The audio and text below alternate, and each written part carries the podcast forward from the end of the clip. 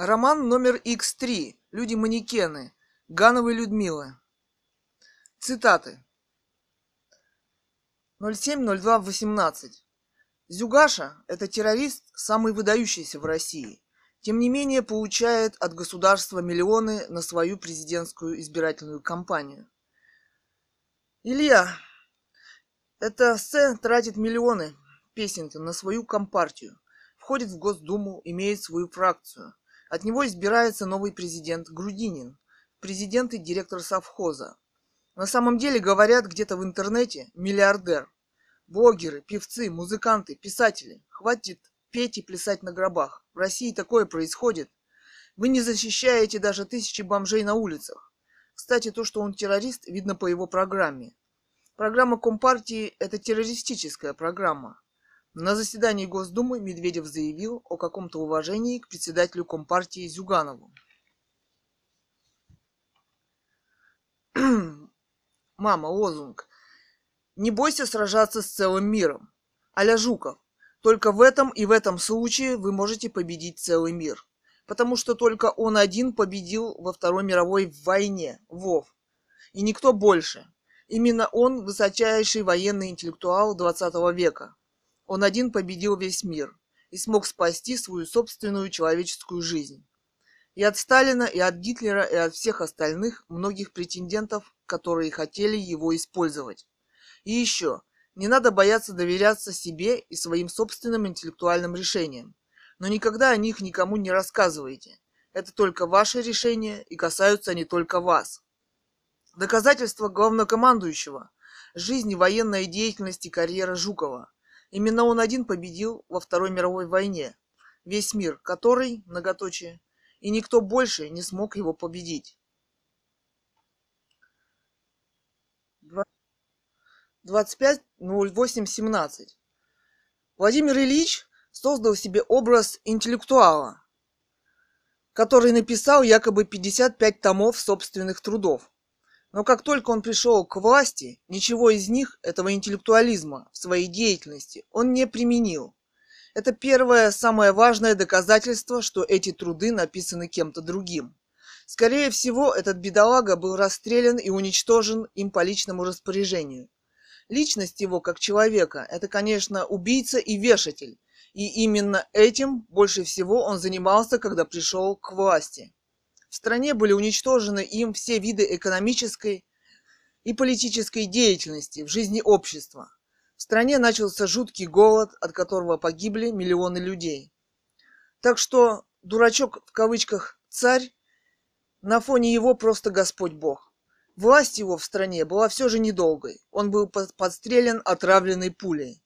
Давно пора предать земле страшного убийцу, а не держать на главной площади страны приукрашивая его и забывая про колоссальные массовые убийства миллионов людей. Зато мы видели убийство ФСБ гениального русского рокера, исполнителя в русско-балладно-эпосном стиле. Видимо, к нему обратились поддержать и выступить партия «Единая Россия», очередную выборную партию президента. Видимо, он отказался и был убит ФСБ или по личному приказу президента. Только президент может отдать такие приказы. Прожил колоссальную творческую жизнь и оставил потомкам русских колоссальное творческое наследие гения. Склонимся и преклоним свое колено перед светлой памятью гения, не предавшего ни себя, ни Россию. Оставил о себе память на века. И все же он сумел победить их всех. И господина президента Путина лично. Есть еще орлы на Руси. Цитата. Что ж, фокус и ложь, взрослые знают умы, и корону примеряют пешки. 28.08.17. Я думаю, что природа создала человека самостоятельной интеллектуальной личностью, способной сражаться за самого себя, и он ни при каком условии не должен входить ни в какие партийные организации и общественные объединения – ни коммунистическая партия большевиков, ни партия Гитлера, национал, многоточие. Ни Единая Россия, ни наши, ни, ни, ни. Он один в этой жизни.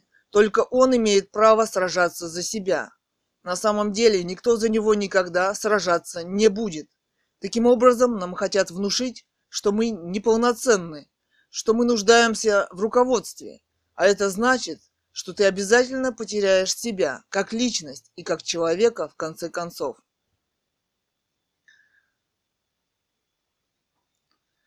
Я бы написала такую журналистскую работу. Зачем миллиардеру Усманову еще деньги? Говорят по ТВ, что Северная Корея, в скобках, Ким Чен Ын начал баловаться по утрам, запустила ракету, она перелетела через Японию и упала в океан. В этом фильме, сериале «Кости» нет суперсовременных, суперинтересных проблем современности. Они выключили жизнь вообще из своего сериала. В «Костях» открылись новые возможности понимания стилистики смерти. Смерть – категория абсолютная, и мы плохо понимаем ее значение на самом деле. Человек должен четко понимать свое отношение к ней. Тогда он должен понимать, зачем он живет. Революция – это суровый, маниакально-депрессивный психоз и настолько серьезный, что вылечить его невозможно. Лечение нужно начать с того, что такие явления в обществе, заскоки, бывают. Про революцию нужно забыть, потому что пострадаете именно вы в первую очередь. Все французские революционеры пали под гильотиной. Все, абсолютно все, разного толка и взглядов. Революция нужна только для захвата самых разных, незаконного, власти. И потом пойдет такое крушение голов, что спастись уже невозможно никому. Об этом говорил Радзинский на своем вечере у Познера. Познер недоверчиво слушал. Его бессмысленные от алкоголя глаза почти что что-то текло изо рта, а он не замечал. Сильный, видимо, алкоголь его настолько быстро расслабил, что он прекратил говорить что-либо вообще. Он сделал вид, что к нему это не имеет никакого отношения. Революция на самом деле имеет отношение ко всем, хотят они этого или не хотят. А до этого он несколько выступлений преподносил себя как знатока классики французской Марселя Пруста и задавал вопросы а-ля Марсель Пруст. Кстати, Марсель Пруст, написавший серию романов в поисках утраченного времени, о гении он говорил свысока, презрительно, не понимая, что он сделал в мировой литературе. Марсель Пруст писал последние страницы своего романа «Умирая от астмы». Как умрет господин Познер? От рук ФСБ? Вопрос. Многие здесь до сих пор очень плохо понимают, что большинство людей в России умирает от рук ФСБ. Изобретательность их носит колоссальный характер, а те стараются. Они по-прежнему надеются получить деньги, коттеджи, джипы, курорты девочек за свои услуги. И после выполнения услуги, которая без приказа письменного, он автоматически делается сам смертником через некоторое время. Еще цитата. Если все нормально, то это настоящий Гитлер-Югент. Нормальней их не было на белом свете. А на самом деле нормальный тот, кто из этого Гитлер-Югенда сбежал. Куда? Это он должен решить сам. С тобой всегда разговаривают только по бюрократическим канонам. Такие законы в обществе и есть, и действуют они предельно жестко. 31.08.17 Дежурному ФСБ. Да вы знаете, вы настоящий бог. На подъезде висит объявление – что отключат свет с 9 до 12. Уже час прошел. 13.13. .13. Света нет. Позвонили в управляющую компанию «Центральная». В кавычках. Говорят, что это служба спасения, но не представляются. Остальные вообще не, не представляются. Поэтому позвонили в ФСБ. Это настоящее ФСБ, за нами ведет слежку неофициальная. Эти ухом не ведут давайте выпьем за обаяние борьбы, в кавычках. Они не имеют права официального следить за мной. Поэтому следят неофициально, незаконно. Это какие-то тайные службы. Наверное, нелегальная разведка Путина. Позвонили. У них должны все, все звонки записываться.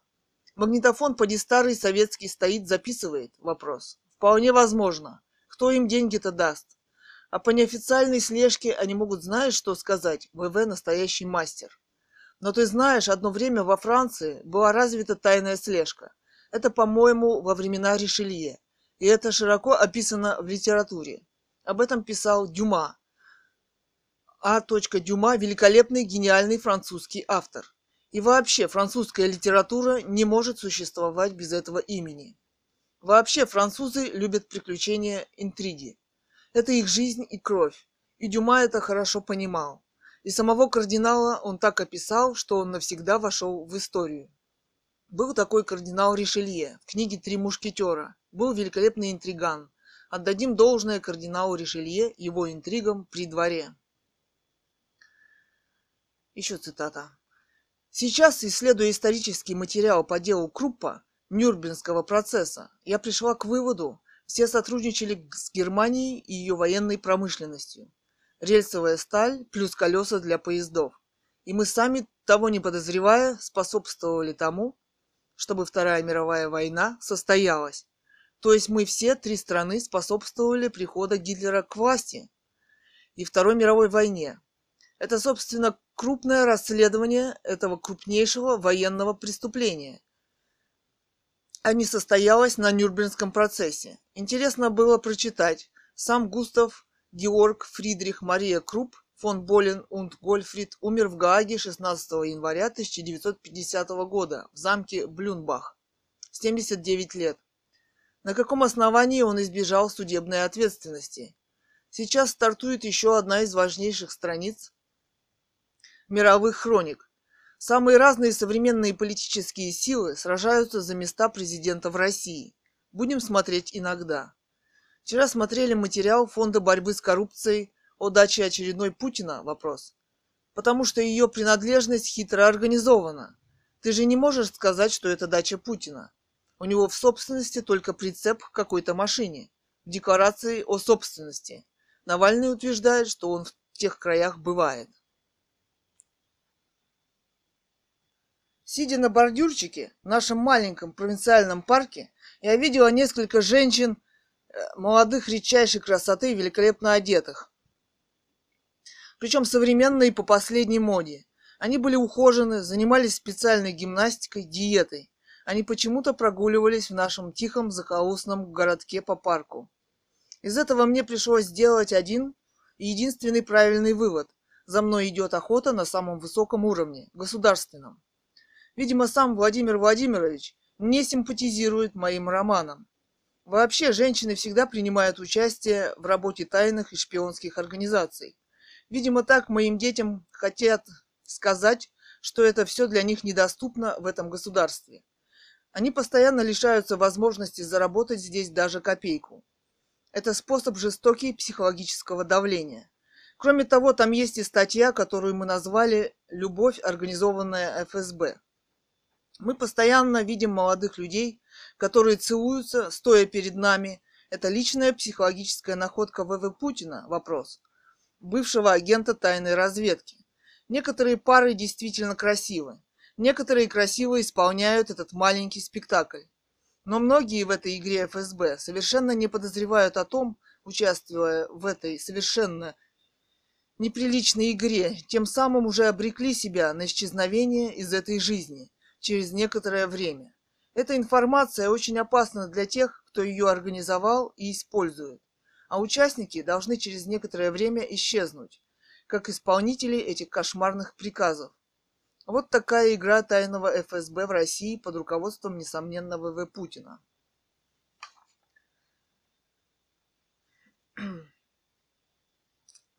Еще цитата. Кстати, ВВ Путин, почему при вашей любви бывать везде вас никогда не было на площади трех вокзалов в Москве?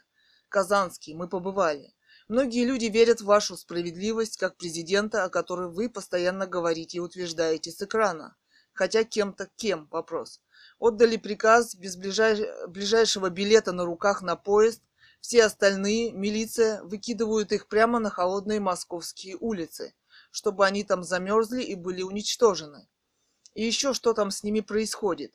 А они ведь приехали к вам за вашей справедливостью, о которой вы утверждаете с экрана. Вы их жестоко обманываете. Кстати, такое социальное явление, как бомж, родилось именно при вашей президентской власти. Развелось их поразительно много по России, провинции. Каким это образом человек может остаться без собственного крошечного жилья? Вы, как юрист, понимаете, каким образом это делается. Сравните бомжа с огромным количеством ваших личных замков, которые вы постоянно строите, которые, на первый взгляд, хитро принадлежат другим структурам и организациям в России. Оказывается, юридически это не так уж сложно сделать, тем более при вашей колоссальной политической власти, которой вы обладаете в России, и Конституцию вы легко и быстро изменяете под себя. Да и кто проверит вашу работу в связи с Конституцией российской? Некому. Все люди этим мгновенно уничтожаются под тем или иным предлогом. Как в одном фильме кто-то сказал, кто его остановит, в кавычках. Там был какой-то коммунистический руководитель завода. Не забывайте, вы и только вы ответственны за бомжей, как президент в России. На самом деле, бомжи на улице – это высшая степень вины государства – Система правоохранительных органов не сработала и допускает преступления самой высокой тяжести против личности. По этой дорожке собираются пустить еще очень многих. Отбирают последние материальные богатства. У обездоленных, забитых людей почему ни один доллар не собираются забирать у Г. Усманова, у господина Усманова? А он думает, что ему еще новые притянут от акций многих заводов, которые ему принадлежат.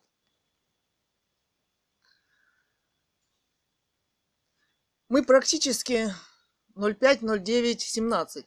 Мы практически не говорим о таком общественном явлении, как патология. Собственно, это необратимый процесс, и применяется он как термин в медицине. Между тем, это может развиться в обществе, в заведении, в учреждении, бюрократическом. В общем, надо, нужно оценивать развитие любое и с этой стороны. Ну вот, например, господин Усманов, который живет в счастье, в кавычках, у него все признаки патологии. Например, господин Усманов, который взахлеб говорит о собственном счастье, прекрасно понимает, что все деньги берет от умирающих от голода людей в России, работающих на него. Но он не может остановиться, взахлеб говорит о, о счастье и убивает. Еще пример. Магазин, который кормит всем гнилым. Я прочла много книг на белом свете, самых разных, самых гениальных. Но мне хочется сейчас сказать об одном авторе мемуаров Сен-Симоне, писавшего мемуары о короле Людовике XIV и его времени. Там такое стремление размышлять о человеке и обществе, и их справедливости, что эта книга стоит в мировой литературе отдельно, конечно.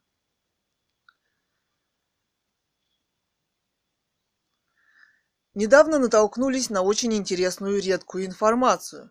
Ну, в какой-то там реанимации русского города за пять лет умерло 197 человек. Из них 150 умерло от отека мозга. Вас не потрясает подбор людей, которые в этой реанимации умерли именно от отека мозга? Вопрос. Люди вообще в реанимации умирают от самых разных осложнений и болезней. Чаще всего сердечники и инсульт. Их наиболее в России. Я где-то читала листовочку с рекламой какого-то лекарства. До миллиона в год. Видимо, эта реанимация была специальное поле испытательных органов для исследования и создания специальных проблем с диагнозом отек мозга и применения, собственно, специальных веществ, о которых никто не знает. Что вам ставят в больнице в реанимации? Кто распорядился? Как фамилия врача, который вас лечит? Каждому больному пациенту должен выдаваться протокол лечения и точно названы все лекарства и анализы пациента. Это должна быть открытая информация для больного и родственников. Кроме того, должна быть подпись, число и печать лечебного заведения. Собственно, потом ты с этим пресс-релизом можешь пойти к любому другому врачу в клинику, другую страну. Собственно, это очень важно для больного, для лечебного учреждения и его ответственности перед законом. Собственно, давайте скажем прямо, Сейчас никакой ответственности лечебного учреждения за методы лечения вообще нет. Вопрос.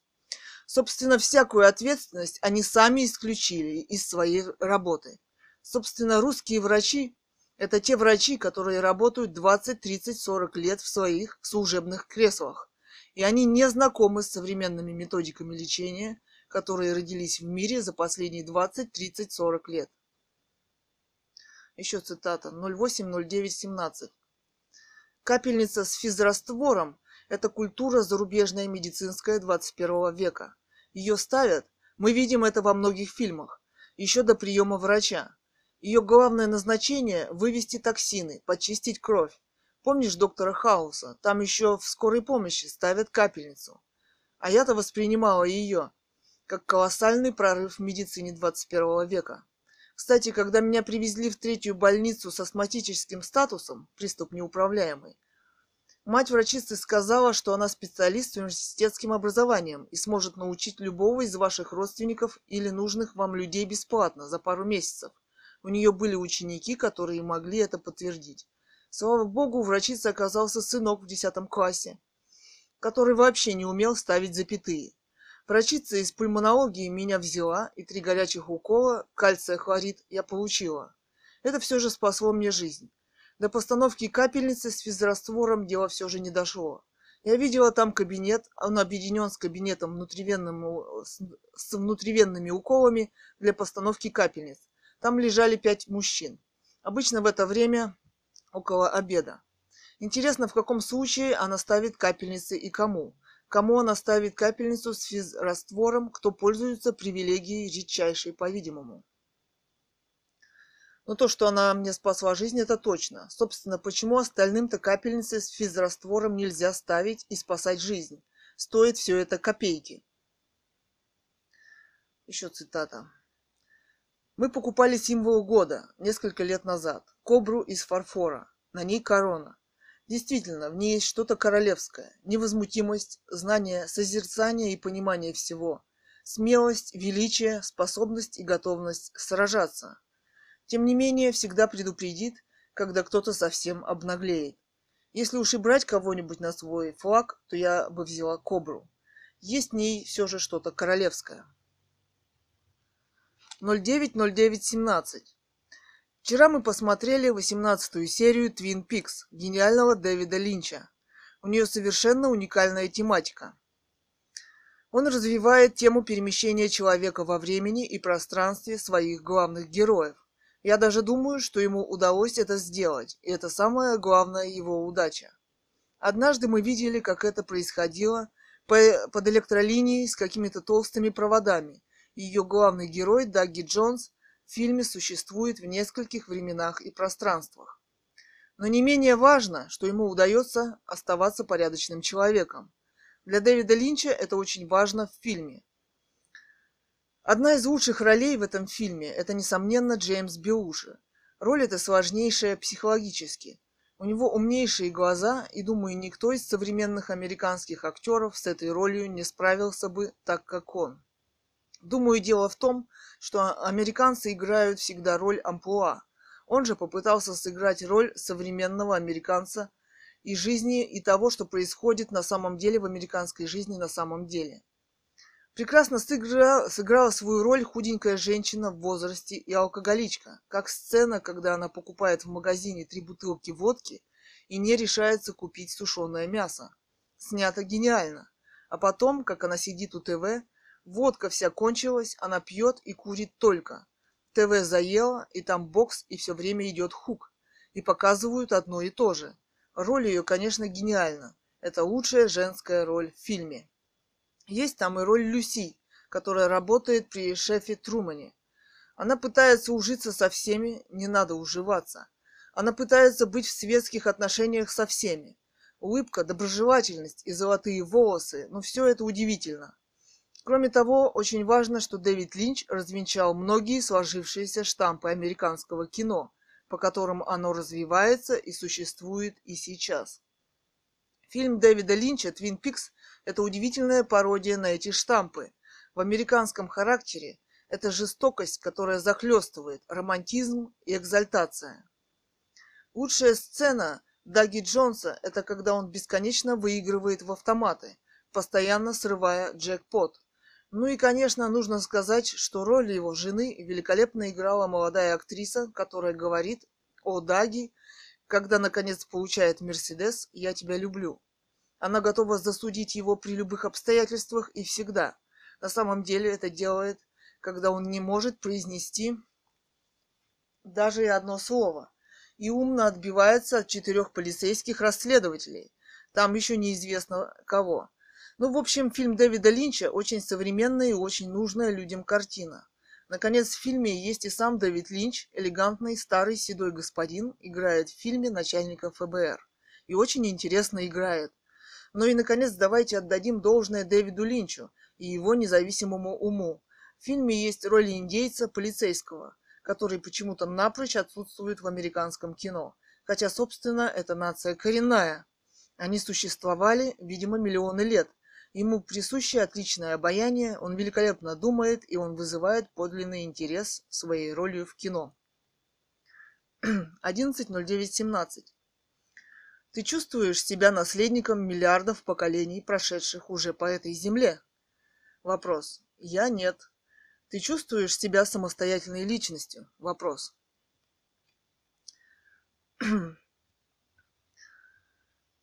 Пока Илья вчера таскал картошку, мимо меня прошли десятки женщин с колясками и маленькими детьми. У ФСБ был весь э, вчера день грудничка, детский день. Так у них проходит психологическое давление – строго по дням расписано. Я заметила удивительную вещь. У этих женщин куда-то ушел ФСБшный вид и ФСБшные заботы, и они превратились в настоящих Мадон. Таких рисовали в средние века знаменитые художники. У нас в доме как-то висел плакат «Знаменитая русская икона Мадонна с младенцем». Женщины в течение миллиардов лет старались сохранить жизнь себе и своему ребенку, чтобы поднять его, чтобы он жил дальше. В общем-то, было это даже очень красиво. Они шли мимо скамейки, на которой сидела я, едва сидела, красивым непрерывным потоком, эти ФСБшные Мадонны.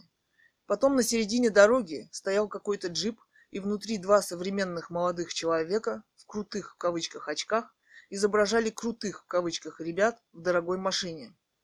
И я подумала, почему мы не можем жить так все? Браво, ФСБ! у вас есть современные стандарты, и вы понимаете, как надо жить современному человеку.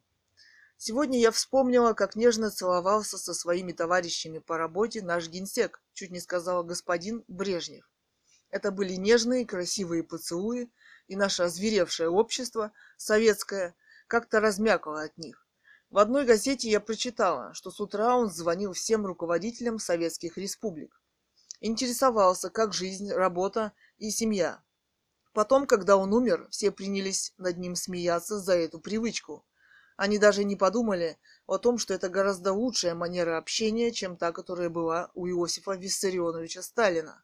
Ну вот в книге Некрасова, когда он шел на встречу со Сталиным за получением сталинской премии, они сражались за Сталинград, он открыл дверь и увидел впереди восседающего за письменным столом Сталина и он сам почти не помнит, как ноги сами понесли его по дорожке к этому столу. Сейчас я думаю, что у Сталина было лицо дьявола, наглое лицо вседозволенности, всевозможных убийств. Но однажды я видела фотографию в Лимонке, как на коленях у него сидит девушка-полуребенок, в шали лет 14-13. А он, как всегда, за столом и пишет. По-видимому, Сталин был еще и сексуальный садист. А советские граждане все, все доносили и доносили друг на друга. И каждый донос был равнодушен смертной рас... был э, равносилен смертной расправе, и его мучили, пытали, пытали КГБ. Или отсылали куда-то, и строители коммунизма это хорошо почему-то знали. А писатель Виктор Некрасов сделался диссидентом после того, как его обыскивали и набили мешки его бумагами, архивами органы КГБ. От тюрьмы и расправы его спасла только международная известность писателя. Вы читали когда-нибудь книжку Сталина «Уроки ленинизма»? Я думаю, что тогда вы бы многое поняли и в личности Сталина. Однажды мне этот толстый том попался в музее, где я, где я тогда работала. Сталин уже давно умер. Я думаю, эта книга должна стоять на полке рядом с другими. Он действительно ее сам писал. Сталин себя считал гением из-за убийств, которые он проводил в обществе, но уровень интеллекта этой книги почти нулевой. Он попытался пересказать Ленина доступным народу языком, и народу, и себе. У того, кто написал 55 томов Ленина, был очень высокий интеллект, но его труды присвоил Владимир Ильич. А мы на самом деле не знаем, кто написал эти 55 томов. Сам Ленин не использовал ни один из этих методов и идей, которым посвящено творчество настоящего Ленина в кавычках. Он себя приукрасил этим собранием сочинений. По природе своей во и Ленину власти был вешатель, вешатель, вешатель. Мне одна идея понравилась – современный бриллиантовый череп Д. Хёрста. И туда, собственно, бриллиантов не надо. Сейчас столько заменителей бриллиантов. Да, вообще человек с давних времен привык вешать все на шею. Тем более все, что блестит. А столько возможностей, пластмассы, металла, полудрагоценных камней. И любая женщина начинает чувствовать себя счастливой. А какие возможности для творчества? Например, швейцарцы придумали украшать часы бриллиантами. И с тех пор стали первыми в мире. Ну, многие современные дизайнеры украшают туфли, сумочки, пояса. У Сталина была, по-видимому, по-видимому, дикая зависть к Булгакову. Многие фотографии Сталина, когда он сидит за столом, несмотря на огромную власть, написать книжку он не мог, и, по, и поэтому он его убил голодом и болезнями. Кстати, Булгаков просил выпустить его за границу, хотя Сталин говорил, что читал, смотрел пьесу «Дни Турбиных» десять раз. Я думаю, он хотел понять, как она написана, и понять, в чем секрет его творчества. Ну, а если честно, кто как не он в этом виноват? Личная зависть к талантам. Поэтому в Союзе писателей у него не было ни одного талантливого писателя. Он хотел в, э, вже влезть без мыла, как говорила моя бабушка о своем деде. И глаза ее сверкали, когда тот всегда... Justice Dance Клип посвящен майкам и рисункам на них. Футболки потрясают отсутствием дизайна современного, в который одеты миллионы людей. Mad Zoe Fit, Лена Шоу the Sky. Мультимедийная интерпретация современной жизни и ее понимания, причем романтическая. Газелисты и автобусники включают попсу хуже, чем на ТВ. Но это ты зря. Газманова нужно выкинуть в унитаз. Басту совсем затюкали. Децл этот с дредами после первого иска судья присудил ему пару миллионов. Баста это современный рэпер. Он может так говорить и думать, это современное искусство. И почему судья не принимает во внимание, тоже непонятно. Кстати, Децл это хорошо понимает, это видно по его улыбке. Похоже, он решил раздеть Басту полностью. 19-19-17. Бурундуки в штате Иллинойс устроили соревнования между собой. Причем Волк был за Трампа, а Бурундуки за Хиллари Клинтон. По ТВ новости в этом духе. Как демократия русская может быть с мумией во главе из коммунистического прошлого? То есть Владимиром Ильичем Лениным на Красной площади. Таких примеров в истории нет, чтобы покойник лежал забальзамированный на главной площади страны и к нему был доступ как к святыне. Но это святыня коммунистическая, а не демократическая. Нашли старый журнал без обложки, 2008 год. Декабрь, 18-25. Русский репортер. По мотивам датской сказки «Визит принца Дании Якима в Россию». Детям, которым, которым читают сказки, знают про принцев все. Теперь им дали шанс разглядеть и настоящую принцессу, и настоящего принца вблизи. В ноябре научный центр здоровья детей РАМ пригласил к себе в гости его высочество Якима Датского с супругой, ее высочеством принцессой Мари. Официально целью визита принца в Россию было укрепление российско-датских связей. Считается, что сам центр с 245-летней историей многим обязан датской принцессе Дагмар. В России она известна как императрица Мария Федоровна, супруга Александра III и мать Николая II. Императорский Московский воспитательный дом, как тогда назывался центр, с самого начала занимался опекой и лечением сирот и небогатых рожениц. А патронировать такие заботы Мария Федоровна считала больше, чем просто формальностью. Цитата. «Если честно, я быстро пробежала весь журнал РР этот и была потрясена, что, например, реклама «кухни без границ» в кавычках занимает целую страницу. Фотополигон занимает две страницы. Два мужика сзади фотографируют самолет, на крыше дома. К Бушу мы тоже относимся явно лучше.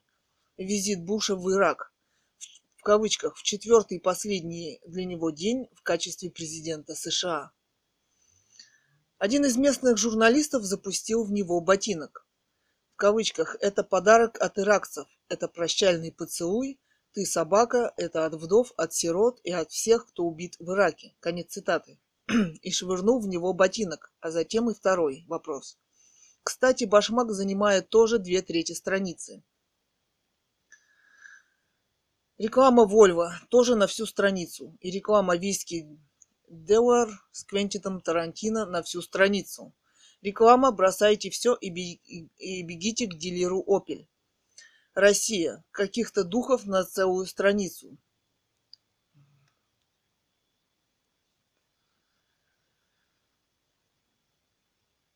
каких-то духов на целую страницу. Реклама непонятно какого происхождения. Колоссальными буквами тоже на всю страницу. Выходит, что визит датского принца в Россию вместе с супругой так мало значит для РР. Они явно демонстрируют свое неуважение к старинным европейским королевским домам в Европе, их добрым делам в России. Просто удивительное пренебрежение. Написана эта небольшая статья в подвале страницы 107 журнала РР за 2008 год. И явное пренебрежение к принцу, его высочеству и к русским детям здесь просто налицо. Фотография его высочества принца Иоахима просто со спичечный коробок, а вместе с детьми из детского дома, где их много, не намного больше. Вместе с тем РР всегда претендовал на культурный журнал «Российский», Вообще, есть ли какие этические нормы у главного редактора журнала РР «Русский репортер»? В магазине, ну, например, колбаса. Доверие к продуктам. Например, к колбасе осталось советских времен. Она делалась на местном комбинате. Большое местное производство, завод. А сейчас ее неизвестно, кто делает. Нет маркировки, сроков производства, годности на упаковке. Вообще нет и упаковки тоже. Даже маленькое предприятие ООО может делать колбасу. Это вообще немыслимая вещь. Ну и как следствие, если человек отравился. Ему даже не с кого спросить. И вообще, если человек отравился, не надо ему говорить, что вы сами виноваты. Нужно проводить расследование. В городе опять поставили киоски шаурма, хотя крестьянский рынок закрыли. Как с наступлением осени, картошка-капуста. Их лоббируют большие торговые сети, магазины которым крестьяне составляют конкуренцию, и где овощи продаются по немыслимо завышенным ценам. Картошка из Египта, морковка из Израиля – все время. Помидоры и огурцы – китайцы, трудовые иммигранты, выращивают в России. А вот чей сейчас продают виноград – неизвестно. На казахстанский он не похож. а бананы исчезают, и аргентинские яблоки, потому что санкции. А вот в большом крытом советском крестьянском рынке крестьяне исчезли подчистую. Там перекупщики, спекулянты, мясо полощут в ваннах. Там такая вонь. И это никого не беспокоит. Никто за ними не присматривает. Два колоссальных особняка набиты колоссальным составом разного уровня. Почему? Вопрос. Мы так скоро вымрем, как динозавры. У нас здесь всем не доплачивают, кроме миллиардеров. Один Сечин получает 5 миллионов в день. Никто не объявил почему. Мозги куда-то зашкаливают от таких сумм. Вся вот эта команда из сериала «Интерны», Быков, Люба, медсестра, раскладывает таблетки, они пьют только таблетки. Системами они не лечат. Современные сложные формы тяжелым больным, которые иначе умирают. И эта пропаганда на Е, еще по ТВ несколько лет, это отвратительно прежде всего. А из анализов там общий анализ крови, тот в ходу большом. У нас в России как-то все отвратительно и одновременно изощренно. Но население, чтобы спасти свои жизни, теперь поперло в аптеки за таблетками.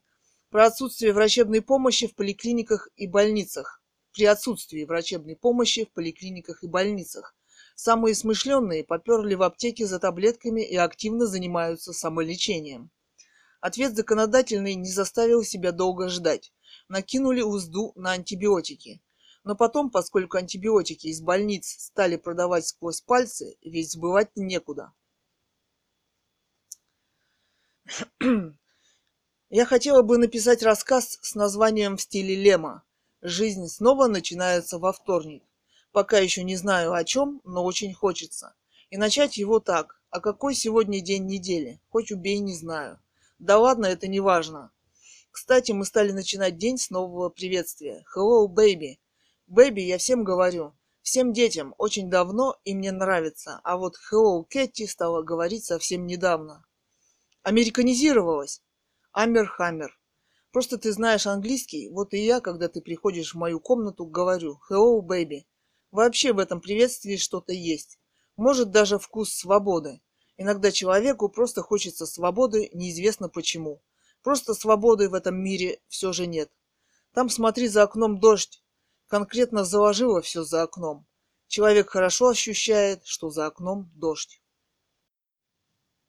Цитата из романов Гановой Людмилы, роман номер X3 или «Люди-манекены». Понятие уличных художников в России еще не пришло, а его уже подменили. Зато на аптеке красиво написано настоящим уличным художником «Роуз». С той стороны банка, который они пока так и не могут сдать несколько лет в аренду. Переходы расписали какие-то местные подлизы за деньги, типа Павлика Коробейникова – Второй на коммунарском расписан. Мама считает неплохо. Там чувствуется талант. Мама обдумывает новые системные, абстрактные, современные скульптуры, связанные с системами для внутривенного вливания. Мы все из мезозоя. У нас нет современной инфраструктуры общества. Здесь даже нет социальной подушки безопасности. Если он заболел или остался без работы, то он умирает. Причем все остальные это принимают и поэтому у них зверство в глазах. Причем здесь нет какого-то велфора, пособия для всех граждан. Оно ему должно приходить на счет, деньги. Причем паспорт должен быть без прописки гражданина этой страны, просто имя и год рождения. Эта идея муссировалась во время прихода Ельцина к власти. Были высказаны все соображения и доводы и за, и против, но потом ее тихо спустили в унитаз. Убийство на пляже. Стоит смотреть. Но это английский сериал. Они тщательно снимают и интереснее всех. Рейтинг у сериала высокий. Народ, народ любит убийства, тем более на пляже. Мама, когда я отправляла тебя, Катя, в первый класс, я прошла по всем первым начальным классам, где преподавали учителя разных классов, и захотела на них посмотреть. Это были жуткие старухи, изощренные в преследовании детей, Дети же в школе не понимают, что с ними в школе происходит и что с ними могут сделать. Она, Наталья Николаевна, была самая молодая, и поэтому я выбрала именно ее. Она еще не прошла этот страшный путь уничтожения чужой детской человеческой личности. Выглядели эти старухи ужасно. Они были грязные, плохо одеты в старую жуткую кошмарную одежду. Они почти никогда не мылись, они никогда не выполняли положенную им работу в школе, они превратились в зверей, незаконно рвущие детскую душу, которые неожиданно получили доступ. В обществе множество убийц и садистов, профессиональных, о которых мы не имеем никакого представления. А, душу, а души эти были безмятежные, детские, святые, я. Ты ничего, ма, сейчас ничего, у нас ведь как, или полный пиздец, или ты ничего. Надо и черепа рисовать. Череп, чё мы не рисуем? Да, череп это же величайшее создание природы. Мне очень нравится твоя инкрустация на твоей весенней осенней шапочке, инкрустация черным бисером. Бийск – это город обывателей, и поэтому ее никто не, купи, не купил. Мы ее купили на распродаже, выполнена она с настоящим художественным вкусом, каким-то художником, дизайнером. Отличная шапочка – как-то жирный священник в сутане и в Ниве у супермаркета увидел и уставился на нее. Давай тебе оскорбинку поставим испанским шприцем. Надо ноутбук брать, перепечатывать книгу. Эта книга не будет опубликована при моей жизни. Я надеюсь все же, что меня прекратят преследовать. Не в этой жизни. Дискуссия о шприцах. Русский даже в жопу не идет. Испанский – БД. Без резинового поршня внутри даже лучше немецкого. Испанская корона пошла вперед. И собирается перенять немецкие технологии? Вопрос. кстати, немецкий, с резиновой, с резиновой прокладкой, иногда тоже очень туго идет, рывками. Да здравствует испанская корона, коронация эпатажна, иначе ее никто не будет читать. А, как ты не понимаешь, я, у меня череп на шапке, я его так ношу. Надо черепа-то рисовать, мама. У тебя произошел культурный переворот сознания. Если сравнить полотна, которые, которые рисовал у себя в студии Баския, Жан-Мишель Баския, погибший в расцвете своего, своей гениальности в 28 лет, с наскальными рисунками, которые можно встретить в Горном Алтае, то вы увидите потрясающую близость этих художественных систем, понимание их значения как художественных средств. Потом часто это почти готовая абстракция, там нет, нет ничего лишнего, ни, одни, ни одной черточки, и, абс, и по, по салюту они близки к совершенству. Представляешь древние скифы, которые лечились, кидая семена конопли на раскаленные камни, и выходили из бани, как огурчики, были уже были умнее современной медицины 21 века, которая лечит боль большинства своих людей таблетками парацетамола от боли, простуды и воспаления. Причем бизнес-хитрость современной медицины заключается и иезуитский в том, что парацетамол входит в десятки современных лекарств, немного разнящихся по составу. И 3-4 таблетки такие лекарства убивают человека на повал, а настолько он токсичен и смертелен – а, а современный человек, даже прочитав состав, может спокойно решить, что ничего страшного в этом нет. А, ведь он не знает, какая точно доза парацетамола смертельна для него. Возможно, Аблок не совсем прав, написав про скифов. Да, скифы мы, да, азиаты с раскосыми и жадными глазами. Современная медицина гораздо изощреннее в убийствах, чем азиаты. ТВ, девочки части тела расчлененка. 03.10.17. В Америке, в Лас-Вегасе, какой-то с 32 этажа расстрелял около 50 и ранил около 200 человек. Уж не ипотека ли его довела? Вопросы к будущему. Кто дал банку право, как можно спустить банк с демократическими свободами? Как можно спутать банк с демократическими свободами? Переходить и забирать у человека дом, даже если он выплатил половину. И что американский конгресс этого не понимает? В общем, коммунизм показал, что люди могут, люди могут откликнуться на идею и, часто, и честно трудиться на благо общества, но просто их обманули бандиты. Политик – это тот, кто реально участвует в борьбе за власть и стремится ее получить. Способы могут быть самые разные – можно высказать различные идеи, но этот человек не политик, а также мнение, понимание, отношения. Писатель, ведущий передачи, частное лицо, журналист и так далее. Но реально в борьбе за власть этот человек не участвует, и поэтому этот человек не политик. Есть понимание, что идеи опасны, на самом деле вряд ли. Человек понимает только, что важно для его собственной жизни, хотя политик Тики привыкли прикрываться речами, обещаниями и даже а, счастливой будущей жизнью. Но так и никто из них их не выполнил. Большинство политиков в России приходят к власти в результате переворота, захвата власти внутреннего. Существует и понимание абсолютной власти. Самое яркое подтверждение Сталин. Более хитрым был Ленин. Расстрелы, город, голод и риторика войны.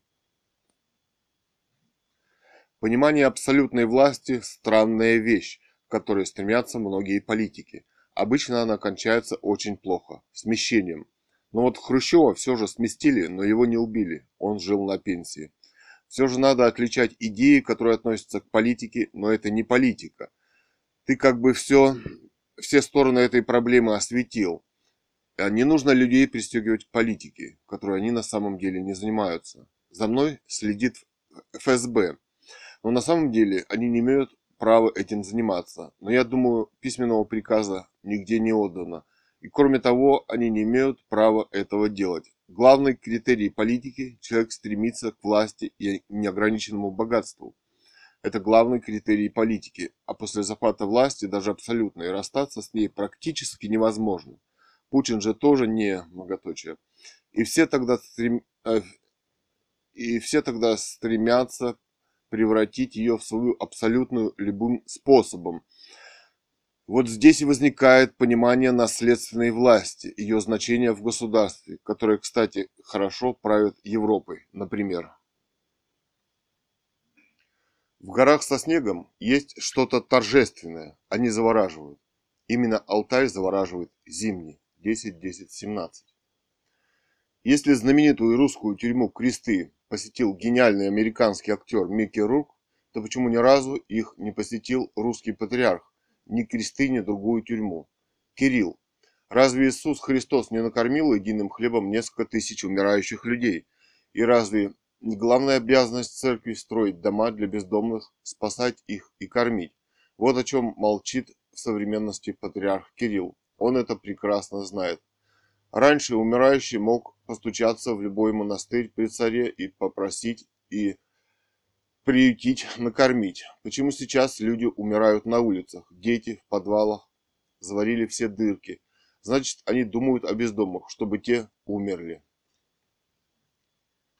Один герой американского кино говорит, они меня сначала вылечат, потом отправят на электрический стул. Почему у американцев до сих пор процветает казнь на электрическом стуле? Преступников надо куда-то ссылать, а не убивать. Культурный человек не может убить другого человека. Он может убить только того, кто хотел его убить, и не, и не имеет права решать вопросы человеческой жизни. Об этом говорил, Булгак, э, говорил у Булгакова Христос. Почему все американские сенаторы обеих партий, республиканской и демократической, молчат о запрещении казни в светском государстве, в цивильном, в человеческом? Решили посмотреть что-то типа дневников вампиров или какой-нибудь вампирский фильм. Катерина вспомнила гениальный эпизод из какого-то вампирского фильма. «Ты завтракал, сынок?» «Нет, папа, перекусил кошечкой».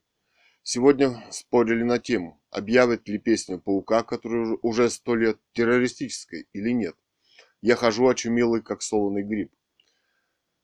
Ну а все говорят подозрительный тип, и тогда достану свой пистолет и отправлю всех на тот призрачный свет. На самом деле паук гениален, и это художественное произведение. Когда мы научимся понимать, что такое художественное произведение – что это художественная реальность, и к реальности жизни она не имеет никакого отношения в смысле терроризма. Паук в числе немногих говорит о современной политике. Парад безмолвствует. Он с юмором участвует в выборах мэра Химках и в Новосибирске и пародирует выборы настоящих мэров. Отличным было его участие в телемосте Путина с народом. Перед ним стоял читок водки и бутылка крымского вина. И он спросил, почему перелито водки и это повод начать новое угарное путешествие, путешествие в Эпилохе. А вот бутылка крымского вина, и, она, и он подержал ее в руках, стала стоить в два раза дороже после присоединения Крыма к России.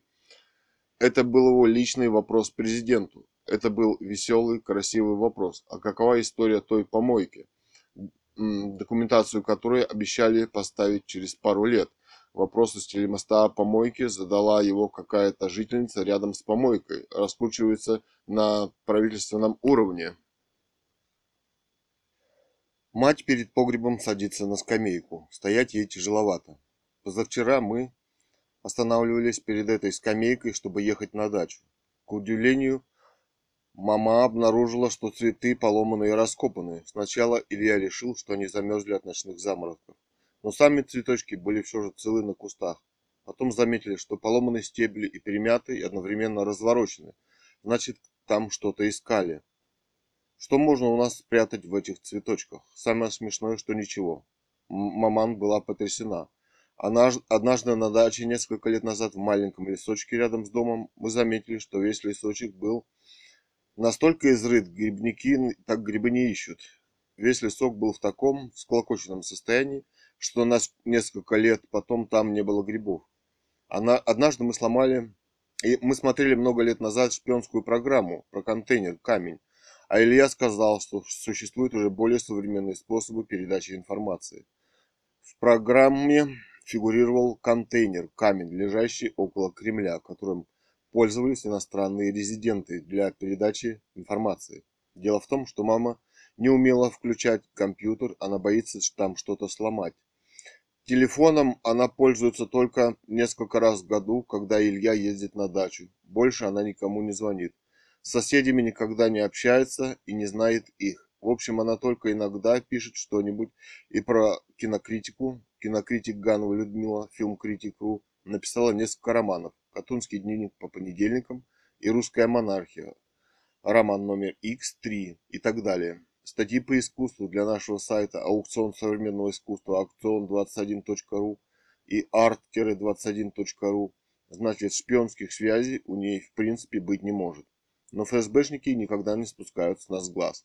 Например, когда мы сидим на остановке, ждем автобус в двух метрах, стоял, не замечал нас в кавычках, интеллигентный дедушка, и в затемненных очках, когда Илья показывал маме пакет с покупками, этот дедуля точным, быстрым взглядом посмотрел внутрь пакета и также быстро отвел взгляд и дальше принял отсутствующее выражение за очками. Они всегда смотрят только секунду в нужный момент, а в будущем никогда тебя не замечают, оставаясь рядом.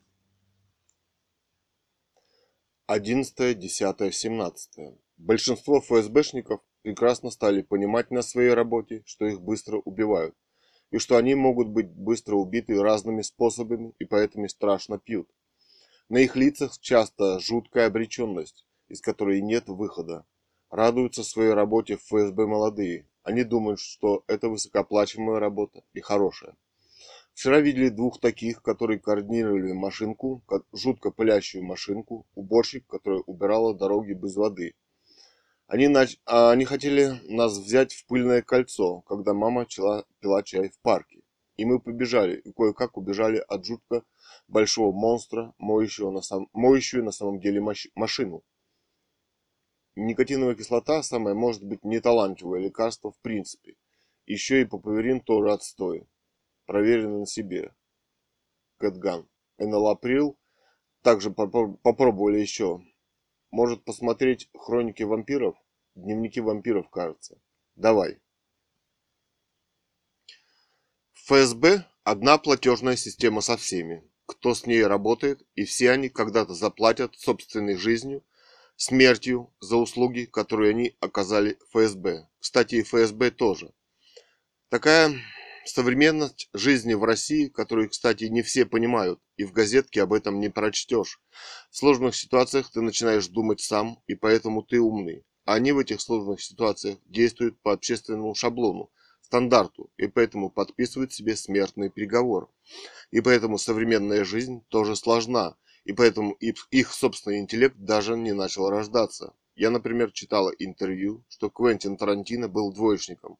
Значит, он не был погружен в систему. Его интеллект развивался тогда самостоятельно. Он хорошо понимает реальность, то, что она сверхжестока и патологична, но так он научился ей противостоять.